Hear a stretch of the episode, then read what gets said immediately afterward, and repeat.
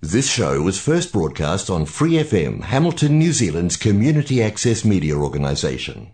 For more information on our lineup of shows and the role we play in the media, visit freefm.org.nz.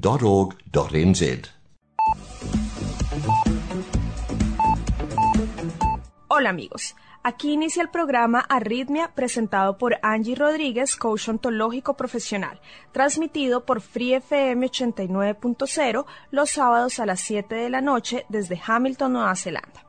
Los invitamos a escuchar y a compartir el programa dando clic en el link publicado en la página de Facebook Arritmia NZ y también nos pueden encontrar en Twitter y en YouTube.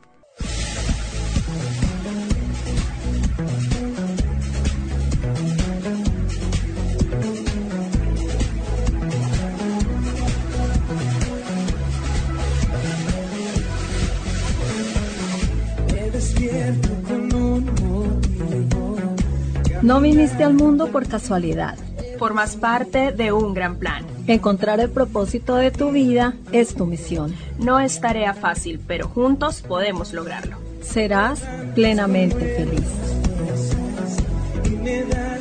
Arritmia, cuando todo pierde sentido.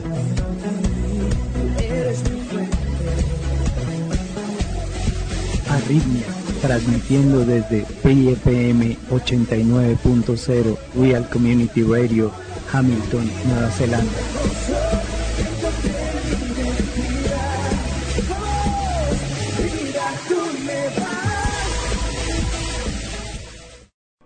Esperamos seguir recibiendo sus inquietudes al correo electrónico arritmianz.gmail.com y al WhatsApp 022-409-3693, previamente colocando el indicativo de Nueva Zelanda que es 64. Los dejamos a continuación con Angie Rodríguez, iniciando con el tema del día. ¿Cómo te sientes el día de hoy? Yo me siento tranquila y me quiero llevar autocontrol. El tema de hoy es el nuevo recurso. Veremos Juan capítulo 6 versículos del 16 al 21. Pedimos la bendición de Dios para meditar en esta palabra.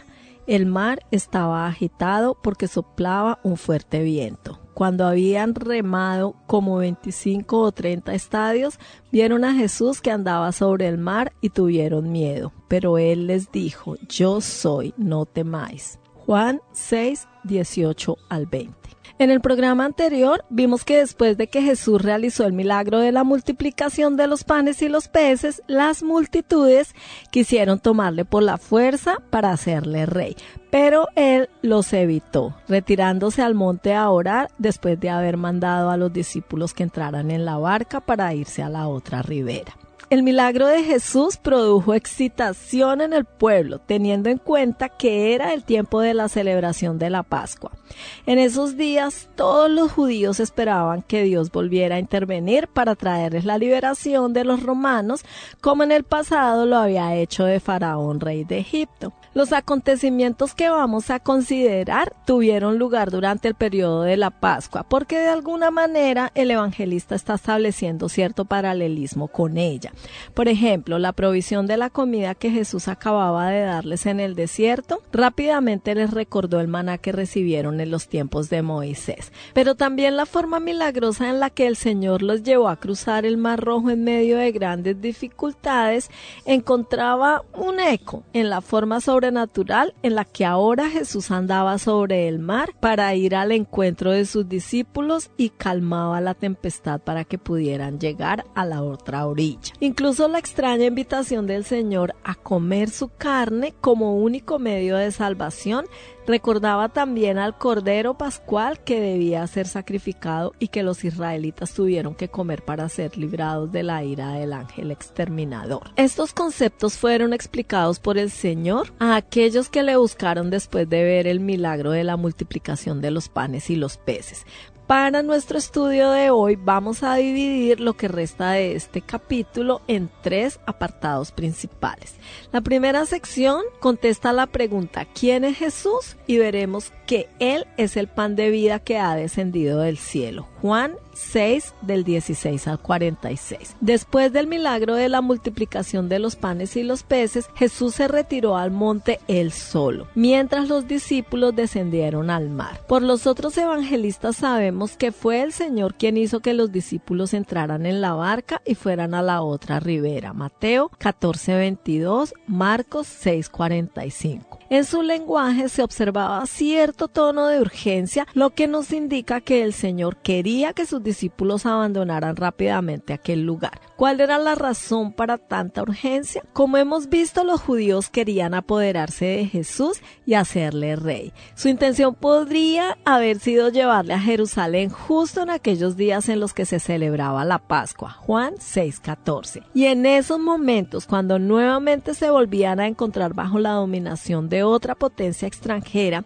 en esta ocasión del Imperio Romano, el ambiente era totalmente propicio para que el pueblo se ilusionara con un nuevo Mesías. Máxime si este era Jesús que acababa de demostrar su poder sobrenatural para dar de comer gratuitamente a tanta gente y que en otras muchas ocasiones había sanado a todos los enfermos que le presentaban y que incluso era capaz de resucitar a los muertos. Lo único que le faltaba era eliminar a sus conquistadores y así devolver la libertad a la nación de Israel. Pero ahora bien, era eso justo, justo ese punto donde el Señor no estaba de acuerdo con ellos. Dentro de su programa mesiánico, durante su primera venida, no figuraba ese propósito. Como más adelante explicó, la libertad que él había venido a traer no era política, sino espiritual. La libertad de sus pecados y de sus consecuencias. Juan 8, 34 a 35 dice, Jesús le respondió, de cierto, de cierto os digo que todo aquel que hace pecado, esclavo es del pecado. Y el esclavo no queda en la casa para siempre, el Hijo sí queda para siempre. Así que, si el Hijo os libertare, seréis verdaderamente libres. ¿Cómo estarían interpretando los discípulos la decisión de Jesús de retirarse justo en el momento cuando las multitudes habían fijado sus ojos en él para hacerle rey? A través de estos pasajes podemos ver que los discípulos también esperaban una manifestación similar del reino. El Señor los conocía y sabía que todavía no estaban preparados para aceptar que cuando Él fuera a Jerusalén sería para morir en una cruz por los pecados del mundo y no para sentarse en un trono. Por esta razón, el Señor quiso sacarlos inmediatamente de ese ambiente para el que no estaban todavía preparados y con bastante urgencia les mandó entrar en la barca y pasar al otro lado del lago. Quizás por esta razón, el Señor quiso sacarlos inmediatamente de ese ambiente para el que no estaban todavía preparados y con bastante urgencia les mandó entrar en la barca y pasar al otro lado del lago. La urgencia de la que hablamos se percibe también por el hecho de que el Señor les mandó entrar en la barca y cuando ya estaba anocheciendo. Podrían haber pasado la noche con el resto de la multitud en aquel mismo lugar y al amanecer haber cruzado al otro lado, lo que siempre resultaría más cómodo, pero el Señor no se los permitió. Además, las condiciones meteorológicas tampoco eran favorables, sino que se levantaba el mar con un gran viento que soplaba. Los vientos de este a oeste son muy comunes en el mar de Galilea y varios de los discípulos eran pescadores experimentados que los conocían bien y sabían que en esas condiciones la navegación se podría complicar mucho. Por otro lado, el Señor no fue con ellos, sino que se quedó despidiendo a las multitudes para luego irse al monte a orar solo. Mateo 14 del 22 al 23. Este fue uno de los pocos momentos en que el Señor dejó solos a los discípulos y eso a pesar de que era consciente de la tormenta que se avecinaba. Imaginemos cuáles serían los pensamientos de los discípulos en estos momentos. Habían embarcado contra su voluntad justo cuando la multitud quería hacer rey a su maestro y como consecuencia llegaron a encontrarse solos en medio de una noche tormentosa. Seguro que se preguntaban por qué el Señor les había conducido a esa situación y por qué no estaba allí con ellos para ayudarles. De algún modo, sus experiencias nos resultan similares a nosotros. Con frecuencia también nosotros nos encontramos con que en nuestras vidas se alternan momentos en que nos encontramos rodeados de muchas personas y parece que todo nos sonríe. Y en otros en los que estamos solos en medio de la oscuridad y a merced de los vientos, las olas, las tormentas de la vida, llenos de ansiedad y temores. Los días nublados y fríos suceden con frecuencia a los días soleados. Así es siempre la vida del hombre y del cristiano. Todos nos identificamos con los discípulos que sin lugar a dudas habrían preferido atravesar el lago en tiempo de bonanza, con vientos favorables, el sol iluminando su camino y con Jesús a su lado. Sin embargo, este pasaje nos enseña que el hecho de que el Señor no está con ellos no quería decir que los hubiera abandonado. Como ya hemos señalado, la razón por la que los mandó entrar en la barca fue para librarles de una tentación para la que no estaban preparados. Por otro lado, el Señor había ido a orar por ellos y pronto iba a ir en su encuentro. Y así es con nosotros también. Habrá momentos cuando nos sentimos solos, pero la verdad es que el Señor siempre está cuidando de nosotros. La cuestión es que con frecuencia estamos tan preocupados por nuestros problemas que somos incapaces de ver lo que el Señor está haciendo por nosotros.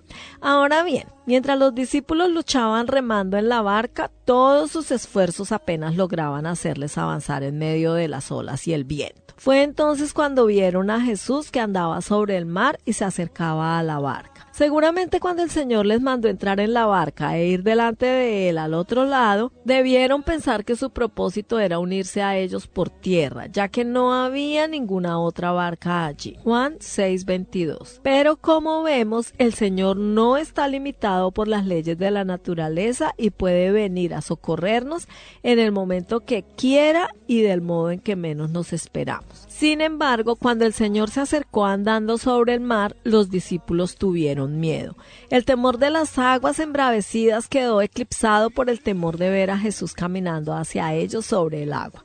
Evidentemente, ellos no esperaban que Él hiciera algo así y se asustaron cuando lo vieron acercarse.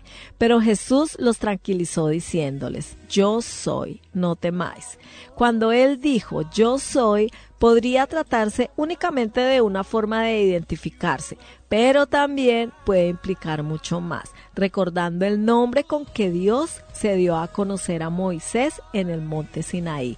Éxodo 3:14. Su propósito era prestarles auxilio y ayudarles en sus luchas y necesidades, pero para que pudiera consolarles de verdad, primero tendrían que entender quién era Él. Por supuesto, Él hacía cosas que ningún ser humano puede hacer y al acercarse a ellos andando sobre el mar, demostró que está por encima de las fuerzas de la naturaleza y de las leyes físicas que las rigen. Y la misma forma en la que se dirigió a ellos ellos transmitía la seguridad y autoridad del mismo Hijo de Dios. Pero aún hay algo más. El pasaje nos recuerda el Salmo 77, 16, 20, donde se describe el terror de unos marineros sorprendidos por una tormenta hasta que el Señor se hace presente y guía a su pueblo de la misma forma que en el pasado lo había hecho por medio de Moisés y Aarón. Te vieron las aguas, oh Dios, las aguas te vieron y temieron, los abismos también se estremecieron. Las nubes echaron inundaciones de aguas, tronaron los cielos y discurrieron tus rayos. La voz de tu trueno estaba en el torbellino, tus relámpagos alumbraron el mundo. Se estremeció y tembló la tierra. En el mar fue tu camino y tus sendas en las muchas aguas, y tus pisadas no fueron conocidas. Condujiste a tu pueblo como ovejas por mano de Moisés y de Aarón. Como ya hemos visto, la multitud quiso apoderarse de Jesús para hacerle rey, pero él no quiso y se apartó de ellos. Pero esto no quería decir que él no fuera realmente rey. Cuando se manifestó a sus discípulos en el lago, demostró que Él es soberano sobre la naturaleza, capaz de calmar las tormentas y de caminar sobre las aguas. Así pues, cuando los discípulos entendieron que era Jesús, entonces con gusto le recibieron en la barca, la cual llegó enseguida a la tierra a donde iban. Sin duda se alegraron de que el Señor estuviera nuevamente con ellos y su presencia se notó, puesto que rápidamente llegaron a donde iban. Juan da por sentado, aunque no lo menciona, que Jesús calmó la tempestad. Finalmente fue una hermosa experiencia, pero antes tuvieron que pasar inevitablemente por ciertos momentos de crisis, aunque al final valió la pena, puesto que aprendieron que el Señor siempre está en el control de todas las situaciones, aun cuando no estaba físicamente con ellos. Él no les abandonó en medio de su insuficiencia y de la adversidad. Primero les sacó de la tentación, luego oró por ellos y finalmente fue a su encuentro para llevarles al lugar a donde iban. Esto es Arritmia. En síntesis, estas son maravillosas palabras para nosotros, porque nuestro Señor está diciendo estas mismas cosas para nuestro beneficio. Todo este incidente de la tempestad y la precaria situación en su barca tenía como propósito enseñar a sus discípulos los recursos que estaban a su disposición gracias a su Señor resucitado. Es por ello que de inmediato Juan dice, ellos lo recibieron con gusto en la barca.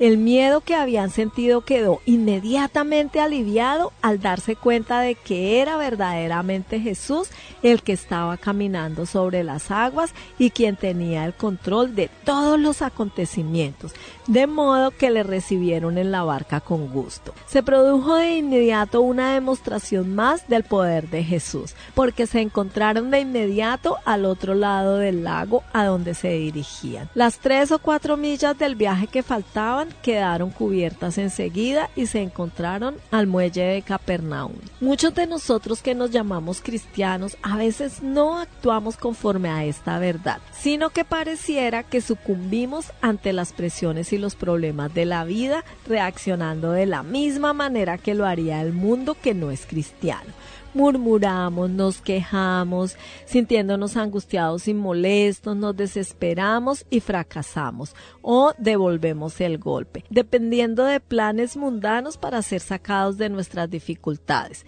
Lo que es más asombroso es la cantidad de veces que hemos experimentado el gozo de la presencia de Jesús librándonos de las circunstancias, a pesar de lo cual cuántas veces reaccionamos de la misma manera que hacen las otras personas en momentos de presión o de peligro. Sin embargo, aquí tenemos verdaderamente la señal del nuevo pacto, la nueva creación. Jesús está con nosotros en las circunstancias mismas en que nos encontramos, triunfante, en control, siendo Señor de todas esas circunstancias, el nuevo recurso oculto para la vida que está a disposición de los creyentes, pero acerca del cual el mundo no sabe nada. Esto hace que haya solo una pregunta que nos podemos hacer. ¿Por qué no creemos en esto? Podemos siempre reconocer al hombre o a la mujer que ha aprendido este secreto que da la bienvenida al Señor en la barca de la dificultad, que ha escuchado su palabra. Soy yo, no temas. Cuando aceptemos este hecho, descubriremos que se refleja incluso en nuestro rostro. Las personas que han descubierto esto tienen una paz y una tranquilidad en su mirada, incluso cuando las cosas salen mal. Tienen una confianza en que al final todo saldrá bien para que se cumpla el propósito que Dios pretendía que tuviese. No hay ni una palabra de queja o de descontento. Consideran las circunstancias como necesarias en cuanto a lo que Dios quiere hacer en sus vidas, que es siempre para su propio bien, para su felicidad definitiva y las aceptan. Cuando intentamos animarlas, nos encontramos con que son ellas las que nos animan a nosotros. ¿Sabes por qué? Es porque ya han invitado a Jesús a subir en su barca. Cuando las personas hacen esto, descubren que ya han llegado a la meta a la que el resto de nosotros todavía está luchando por alcanzar. Ellos ya han llegado y han encontrado amor, gozo y paz. Es por este motivo que estos relatos se encuentran en las escrituras, para enseñarnos los recursos escondidos de la vida el lugar al que acudir rápidamente cuando las cosas nos abruman y nos sentimos presionados. Y esto es algo que no debemos reservar tan solo para afrontar las grandes pruebas en la vida. Está a nuestra disposición en cualquier momento de presión o cualquier grado de ella. Cuando aceptamos esto a ese nivel, descubrimos una nueva creación, un nuevo recurso acerca del cual el mundo no sabe nada.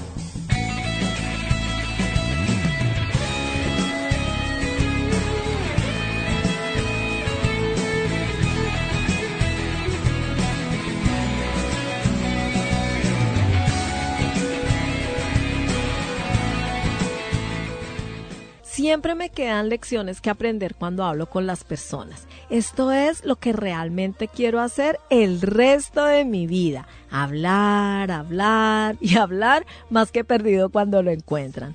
Pero no cualquier cosa, hablar la palabra de Dios. Y cuando empiezo a hablar con las personas soy muy yo, Angie Rodríguez.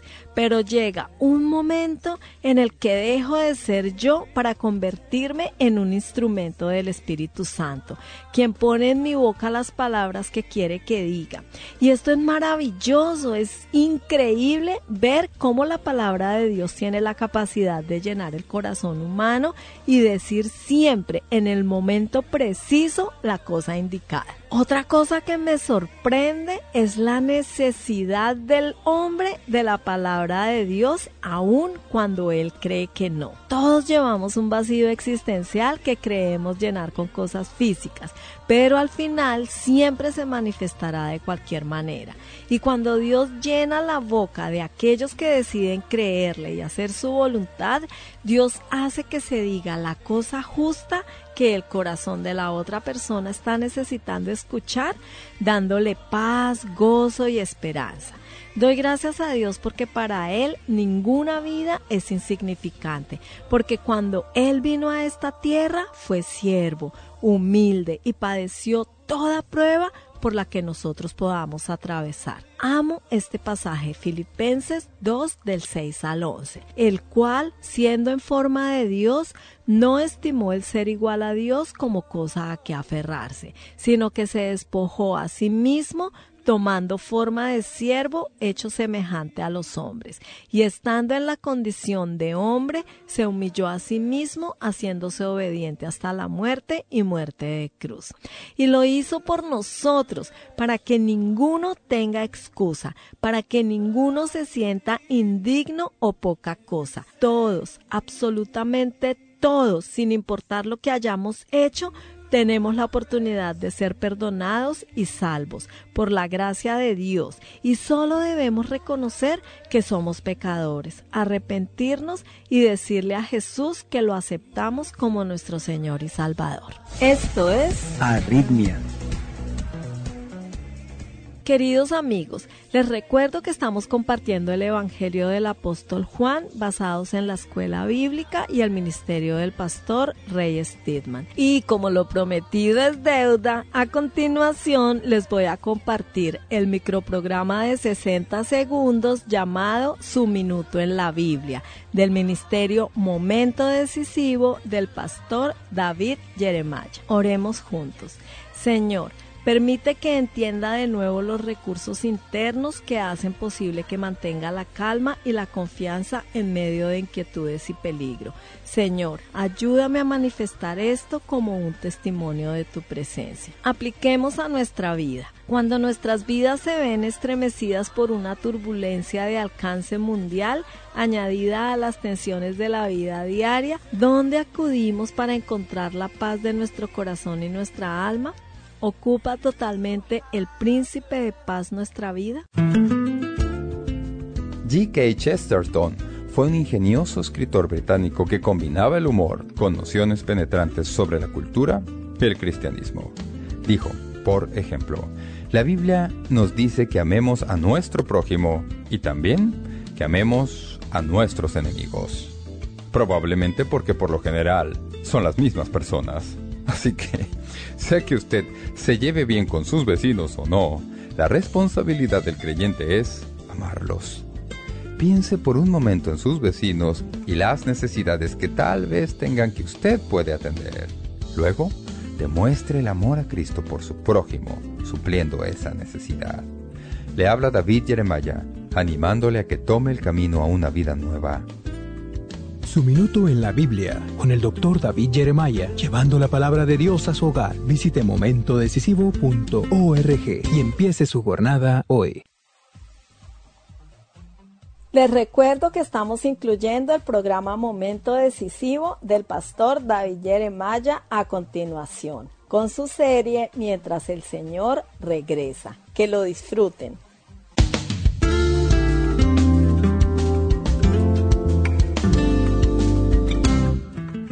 ¿Qué hay de grandioso en cuanto a ser un creyente bíblico?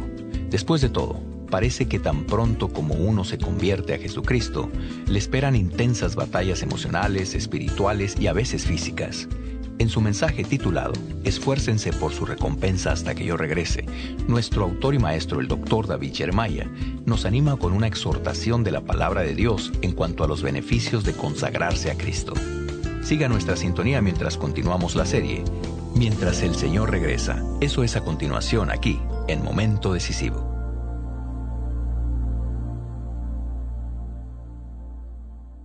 Ahora, con ustedes el doctor David Jeremiah, en la voz de Miguel del Castillo, con unos pocos comentarios antes de continuar la serie, mientras el Señor regresa. Como saben, la Biblia nos enseña que cuando somos fieles en nuestro servicio al Señor ahora, habrá un día en el futuro cuando se repartirán recompensas.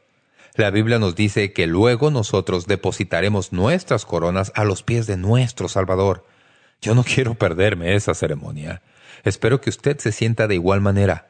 Vale la pena servir al Señor Jesucristo aun cuando no haya coronas ni recompensas aquí en esta tierra, pero los incentivos que nos dan son muy significativos si uno los entiende desde la perspectiva bíblica. Volveremos a ese estudio en unos momentos. Pero antes de volver al estudio, quiero recordarle que toda la información del mensaje de hoy, junto con todos los otros nueve mensajes de esta serie, están disponibles para usted en grabaciones, en discos compactos, así como también específicamente en el libro titulado Mientras el Señor regresa.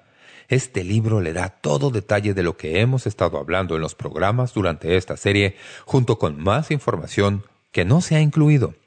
Pienso que es un libro que usted tomará de su anaquel periódicamente, simplemente para repasar lo que la Biblia dice en cuanto a las prioridades del creyente en este tiempo en particular, en la era de la gracia.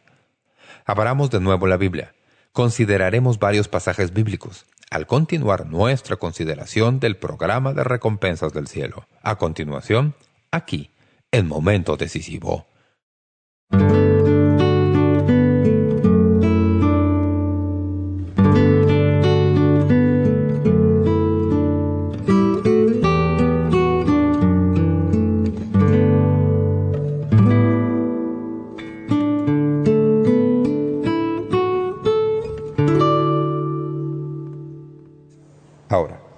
Permítanme decirles lo risible que es eso.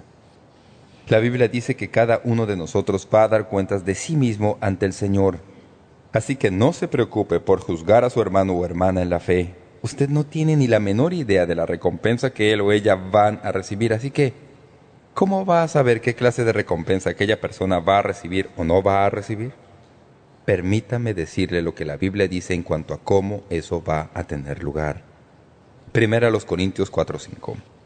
Así que, no juzguéis nada antes de tiempo hasta que venga el Señor, el cual aclarará también lo oculto de las tinieblas y manifestará las intenciones de los corazones, y entonces cada uno recibirá su alabanza a Dios. Así es como el juicio tiene lugar. Ahora, hagamos una pausa aquí a fin de cerciorarnos de que todos estamos en la misma página. El próximo evento en el calendario profético es el rapto cuando Cristo viene en el aire y los que han confiado en Cristo son arrebatados para ir a estar con Él. Los que ya son cristianos y han muerto serán resucitados en ese momento y juntos nos encontraremos con el Señor en el aire y estaremos para siempre con el Señor. De inmediato, cuando eso sucede, aquí abajo, en la tierra, empieza el periodo de la tribulación. Pero arriba en el cielo empieza el tribunal de Cristo y todos los hijos de Dios, todos los creyentes verdaderos, van a comparecer ante el Señor para rendir cuentas de sus obras. Así que, veamos en segundo lugar las recompensas de las obras del creyente. Alguien dice, ¿qué clase de recompensas vamos a recibir? La Biblia no dice mucho al respecto, excepto que hay unos cuantos galardones para los cuales tal vez califiquemos. Quiero mencionarle simplemente cinco de ellos como para abrirle el apetito. Luego voy a darles unas cuantas amonestaciones antes de terminar. En primer lugar, esta es una de las recompensas que se entregarán en la ceremonia de galardones en el cielo. Es lo que llamamos la corona del vencedor. La corona imperecedera que se menciona en 1 Corintios 9:25. Todo aquel que lucha, de todo se abstiene. Ellos, a la verdad, para recibir una corona corruptible, pero nosotros una incorruptible. Así que yo de esta manera corro, no como a la aventura, de esta manera peleo, no como quien golpea el aire, sino que golpeo mi cuerpo y lo pongo en servidumbre, no sea que habiendo sido heraldo para otros, yo mismo venga a ser eliminado. Es a esto que Pablo se refiere. En la ciudad donde vivían los creyentes, a quienes les escribe esta carta, Corinto, había una competencia de atletismo llamada los Juegos Ítsmicos. Era uno de los dos acontecimientos atléticos principales en los días de Pablo. Los Juegos Olímpicos y los Juegos Ísmicos. Estos juegos se realizaban en Corinto, y las personas a quienes les escribía Pablo estaban familiarizados con las competencias. Las competencias tenían que demostrar diez meses de riguroso entrenamiento. El último mes lo pasaban en Corinto, bajo la supervisión diaria de los jueces en prácticas en el gimnasio o en las canchas atléticas. La carrera era la principal atracción de los Juegos y esa es la figura que Pablo usa para ilustrar la vida cristiana fiel. Los que corren en una carrera, dice, todos corren, pero solo uno recibe el premio. Nadie va a entrenarse largo y tendido si no tiene la intención de ganar. Sin embargo, de todos los que corren, dice Pablo, solo uno gana. Los atletas de aquellos juegos se disciplinaban para ganar un premio insignificante. ¿Saben cuál era ese premio? Era una rama de laurel hecha corona y que se le ponía en la cabeza. Eso era todo. Y luego, por supuesto, tenían un ápice de fama o inmortalidad, por así decirlo. Pero no duraba gran cosa. Eso es todo lo que recibían. El mensaje de Pablo para nosotros es este. Cuando comparezcamos ante el tribunal de Cristo, una de las coronas que Él va a conceder es para los creyentes que miraban la vida mediante un lente diferente, que se dieron cuenta de que todas las cosas que son para hoy todas las cosas sobre las cuales podemos poner nuestras manos, todas aquellas cosas que podemos encerrar en nuestros brazos, todas las cosas que uno puede llevar del almacén a la casa, por maravillosas que pudieran ser, no son realmente las cosas importantes de la vida. La forma en que uno gasta su energía, lo que hace con su talento, la forma en que usa su dinero. Todo eso hay que usarlo de alguna manera para promover la causa de Jesucristo y el individuo que se disciplina para hacer eso recibirá la corona del vencedor. A Jonathan Edwards, que fue el predicador que predicó el famoso sermón, Pecadores en las manos de un Dios furioso, le encantaba salir al jardín y recoger piedras hermosas y mirarlas contra el sol, y hablaba de las gemas del cielo, y del oro y la belleza de la gloria. Alguien dijo una vez, el problema con Jonathan Edwards es que él tiene la eternidad estampada en sus pupilas. Lo que quiso decir es que sin que importara lo que Edwards viera, siempre lo veía por los lentes de la eternidad.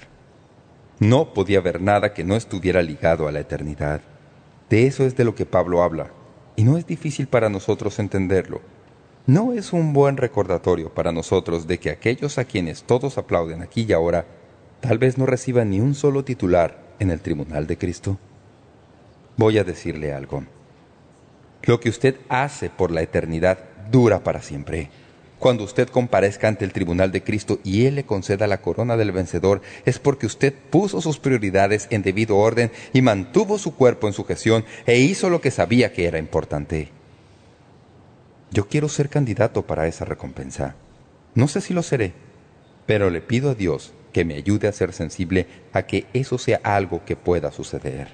Ahora, no solo es la corona del vencedor, sino número dos, la corona del gozo.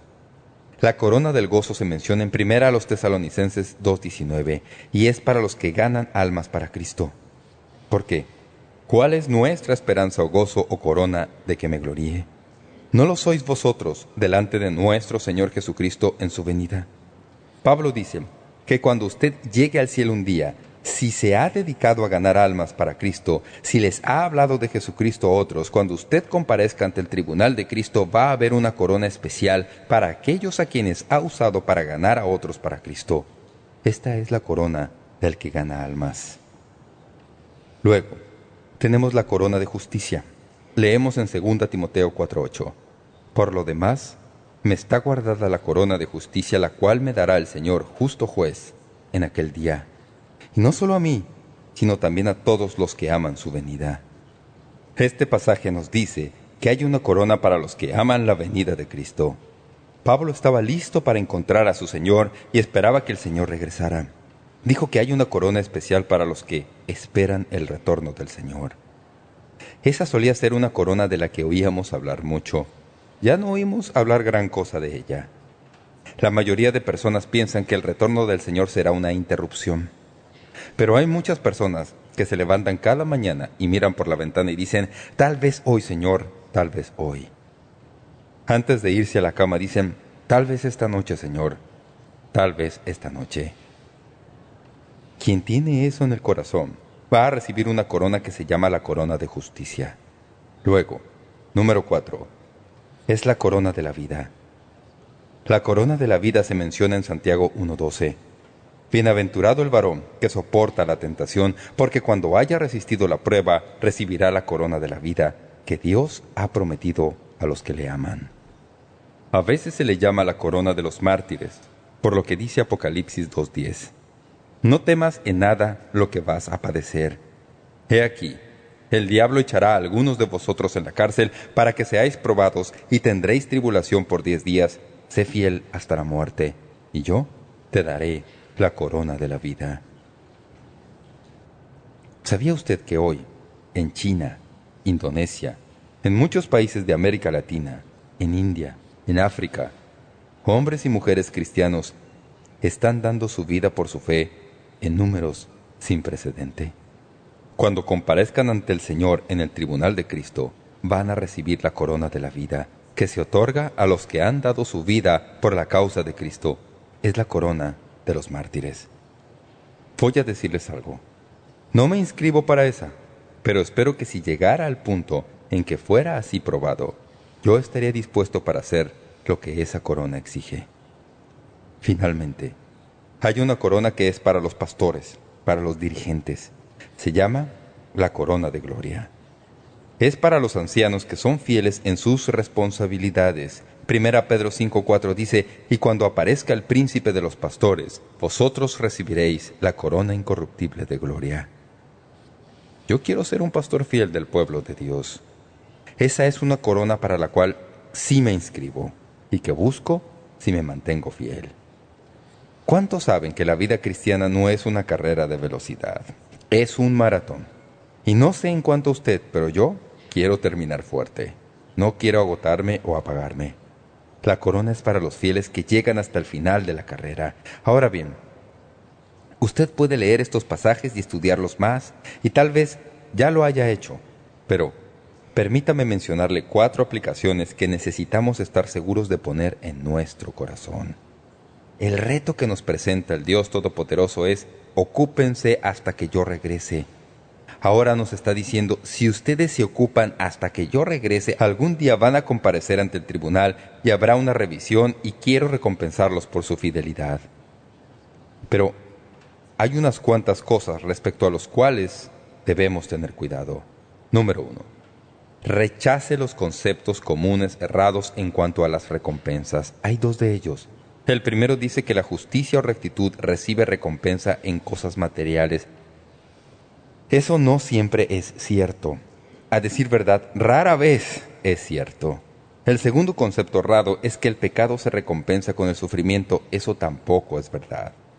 A menudo la justicia es recompensada de otras maneras. Hay toda clase de evidencia en la palabra de Dios de que el sufrimiento viene, como ha venido en muchas de nuestras vidas, no debido a algún pecado en particular que hayamos cometido, aun cuando todos somos pecadores, sino que Dios puede usar eso para hacernos mejores personas para la gloria de su reino.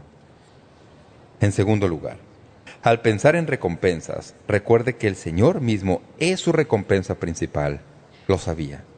Cuando Abraham regresó después de luchar contra Sodoma, volvía con todo el botín, según se nos relata en Génesis 14. Algunos trataron de darle parte del botín a Abraham y Abraham dijo, no voy a recibir nada de eso. Si lo recibo, ustedes luego dirán que ustedes me han enriquecido. Yo no voy a darles esa oportunidad. Génesis 15.1 Dios vino a Abraham y esto es lo que leemos. Después de estas cosas, vino la palabra de Jehová a Abraham en visión, diciendo, No temas, Abraham, yo soy tu escudo, y tu galardón será sobremanera grande. Amigos y amigas, si todo lo que tengo es el Dios Todopoderoso, ya tengo mi recompensa. Todo esto en referencia al tribunal de Cristo es simplemente la cereza en el pastel. Es importante porque está en la palabra de Dios, pero si usted nunca olvida que el Dios Todopoderoso es su galardón, no se desviará de la senda. Él es su recompensa. En tercer lugar, resiste al hacer obras externamente pensando en la recompensa. Aquí es donde muchos se confunden. Usted dice, pues bien, la Biblia dice que se supone que no debemos hacer esto por recompensa. No, no dice eso. La Biblia dice que se supone que no hay que hacer eso externamente por una recompensa. Esto es lo que dice en Mateo capítulo 6, versículo 1 y versículos 3 al 4. Guardaos de hacer vuestra justicia delante de los hombres para ser vistos de ellos. De otra manera no tendréis recompensa de vuestro Padre que está en los cielos. Mas cuando tú des limosna, no sepa tu izquierda lo que hace tu derecha, para que sea tu limosna en secreto, y tu Padre que ve en lo secreto te recompensará en público. Si usted pasa a la plataforma y canta un número especial en un culto, y se olvida que lo hace para el Señor, y luego va pescando elogios al terminar, ¿cómo te pareció? ¿No te parece que fue muy bueno? A lo mejor alguien le dice cantaste como nunca en toda tu vida. Será mejor que lo aproveche porque eso es todo lo que va a recibir. Ya recibió su recompensa ahí mismo. Porque la Biblia dice que si uno lo hace por una recompensa externa, si lo hace a precio externo, eso es todo lo que recibirá. Si hace eso, entonces no entiende en qué consiste la vida cristiana. Si usted canta para que otros lo aplaudan, si yo predico para que la gente se acerque a mí y me dé una palmadita en la espalda y diga, vaya, eso sí que fue excelente, si ese es mi motivo, entonces he perdido mi recompensa. La Biblia me dice que debo servir al Señor Dios y debo servirle solo a Él. Si hay alguien que lo recibe y aprecia y lo disfruta, tengo que ser bondadoso y amable y todo eso, pero ese no puede ser mi motivo. Mi motivo tiene que ser servir al Dios Todopoderoso y honrarle y darle a Él lo mejor que tengo. Les digo a los deportistas, que la capacidad que tienen viene de Dios. Es don de Dios para ti. Pero lo que tú haces con esa capacidad es tu don a Dios. Así es como uno se lo devuelve a Dios y le adora con lo que uno hace. Pero no lo hace para que la gente lo vea. Finalmente, y esto es lo último que quiero que noten, no solo hay que rechazar los malos entendidos, recordar que el Señor mismo es la recompensa principal y resistir el hacer obras para una recompensa externa, sino que finalmente hay que reflexionar en el objetivo último de las recompensas. Aquí es donde muchos se pierden. Usted dice, vaya, vamos a tener anaqueles de trofeos en el cielo, pastor. Quiero decir, voy a tener mi mansioncita y voy a tener un anaquel de trofeos junto a una pared y poner todas mis coronitas ahí les quitaré el polvo y habrá pequeñas placas ahí y todo eso. ¿Es eso lo que va a suceder? No pienso que vaya a haber gabinetes de trofeos en el cielo. ¿Saben por qué? Porque no van a durar mucho tiempo allá. Esto es lo que va a suceder. Lean conmigo Apocalipsis 4.10. Los veinticuatro ancianos se postran delante del que está sentado en el trono y adoran al que vive por los siglos de los siglos y echan sus coronas delante del trono diciendo, Señor, digno eres de recibir la gloria y la honra y el poder porque tú creaste todas las cosas y por tu voluntad existen y fueron creadas. Después del tribunal de Cristo, en donde se otorgan las coronas, vamos a tenerlas por un rato y luego tiene lugar un gran tiempo de adoración.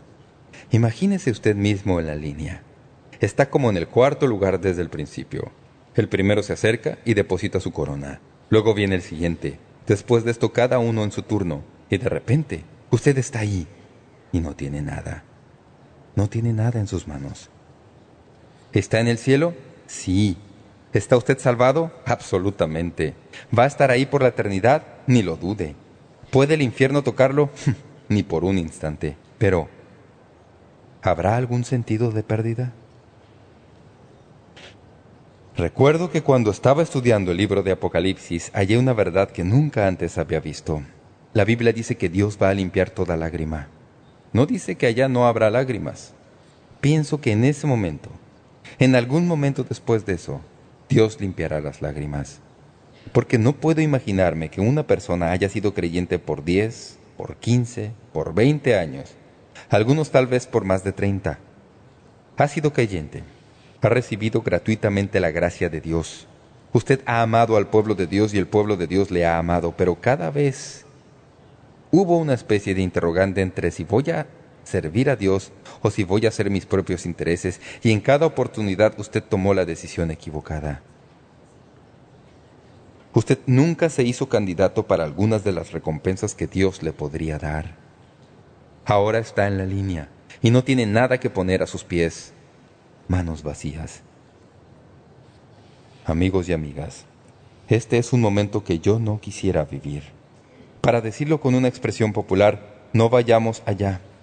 Pidámosle a Dios que nos haga siervos en su reino. Leí un breve relato que quiero leerle para terminar. Eso tiene lugar en el cielo. Beto miró al tiempo desde el cielo y vio las atrocidades que tienen lugar en el ámbito humano. Absolutamente espantado, señaló una escena indescriptible y le preguntó a Dios al respecto. Le dijo, Dios, ¿cómo puedes permitir esto? Mira toda la maldad que está siendo puesta en marcha en este lugar. Entonces Dios dijo, Beto, no hay nadie mejor que el diablo para producir tragedia. Pero Dios, es uno de los tuyos el que está haciendo eso. Pobre hombre. Yo le di la libertad, dijo Dios, de escoger entre el bien del mal.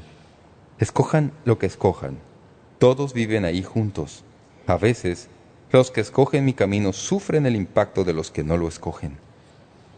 Lentamente sacudió la cabeza. Siempre es doloroso cuando eso sucede, pero Beto, tienes que entender, esas personas tienen alternativas. Beto dijo, no, no, parece como que se les está embutiendo al diablo por la garganta. Eso no es una opción. Pero Beto, dijo Dios pacientemente, ¿alguna vez he dejado el dolor sin vengarlo? No, no en realidad, no en realidad. Dios puso su brazo sobre el hombro de Beto y caminaron al otro extremo del cielo. Ahí le dijo, Hijo, quiero que mires lo que hay junto a esa pared. Aquel hombre, Dios, parece como que está ya casi muerto. ¿Está orando? Ah, Beto, deberías oír sus oraciones. Deberías oír sus oraciones. Intenso amor brilló en los ojos de Dios como relámpago. Oraciones sencillas de un corazón partido. Esto es el triunfo sobre el mal. Esto es confiar en mí. Esto es vivir la vida en mis páginas y no en las suyas propias. Dios sonrió por entre relucientes lágrimas de amor. ¿No es eso magnífico? Orando ahí junto a esa pared, pareciendo casi como si estuviera muerto. Se quedaron ahí en silencio. Y Beto empezó a ver como Dios lo veía. Ahora observa esto, Beto, dijo Dios. Sin apartar sus ojos de la escena, llamó al arcángel Miguel y le dijo, Miguel, baja y tráelo. Yo arreglaré la fiesta. Oremos. Señor, en realidad, como pueblo tuyo, tenemos la oportunidad de bien sea tener la fiesta aquí abajo o mirar con esperanza a la que tú nos estás preparando allá.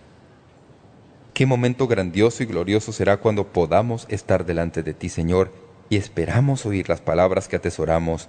Bien, buen siervo y fiel, entra en tu recompensa. Padre, a veces pienso que los mensajes son para nuestro propio corazón, para que se emocionen, porque es tan fácil para nosotros dejarnos abrumar por la influencia de nuestro día, de manera que aunque de corazón, sin duda alguna, sabemos que te amamos, que te amamos tanto por lo que has hecho, que podemos dejar que las semanas pasen, que pasen los días, y casi nunca hablamos de ti y no levantamos ni un dedo para la obra de tu reino, y siempre podemos buscar excusas que son tan comunes. Pero, ¿qué son solo eso? Excusas. Toma lo que hemos aprendido hoy en cuanto a las recompensas y limpia nuestros corazones de motivos cerrados y danos el deseo de servirte de modo que te agrade incluso en el deseo mismo que esto se traduzca en cosas que hacemos. Ayúdanos a tener tu perspectiva, que seamos tan intrépidos como Jonathan Edwards y tener la eternidad estampada en nuestras pupilas a fin de que todo lo veamos por excelente. Sé que para algunos que me están oyendo, todavía eso está a distancia. Te pido que nos ayudes a dar hoy el paso que necesitamos dar hoy y de lo que nos has hablado Haz de este el principio de una temporada en que te servimos con valores de la eternidad a la vista. Te lo pido En el nombre de Jesús. Amén.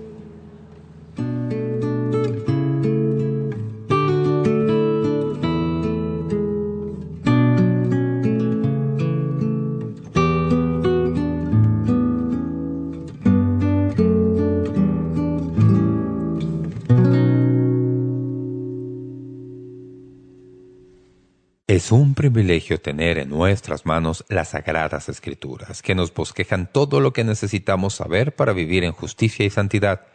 No es accidente que estos pasajes, en cuanto a las coronas del cielo, estén incluidos en las escrituras, en el Nuevo Testamento.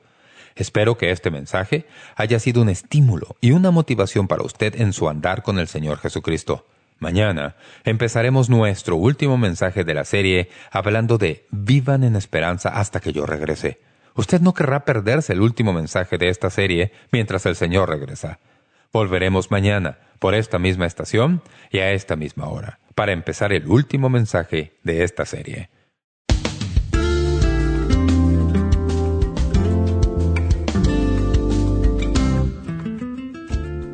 Gracias por sintonizar Momento Decisivo Esperamos que usted pueda tomar un momento para escribirnos una carta en respaldo del ministerio. Le agradecemos su correspondencia. Y cuando nos escriba o nos envíe un correo electrónico, sírvase a anotar claramente su nombre y dirección completa y el nombre de la emisora en que escucha este programa. El mensaje que usted escuchó hoy es una porción del mensaje completo disponible en disco compacto titulado Esfuércense por su recompensa hasta que yo regrese. Si desea solicitar una copia de este mensaje, puede hacerlo visitando nuestro sitio web www.momentodecisivo.org o escríbanos a la dirección que le damos enseguida. Este mensaje corresponde a la serie completa de enseñanzas titulada Mientras el Señor regresa, en 10 discos compactos. Para más información sobre cómo conseguir estos mensajes que ofrecemos, puede visitar nuestro sitio web www.momentodecisivo.org o escríbanos a Momento Decisivo, P.O. Box 3804, San Diego, California 92163, Estados Unidos de América. Sintonícenos nuevamente mañana para estudiar juntos la palabra de Dios aquí en Momento Decisivo con el doctor David Jeremiah. También puede escuchar Momento Decisivo cuando guste en nuestra página web, ubicada en momentodecisivo.org.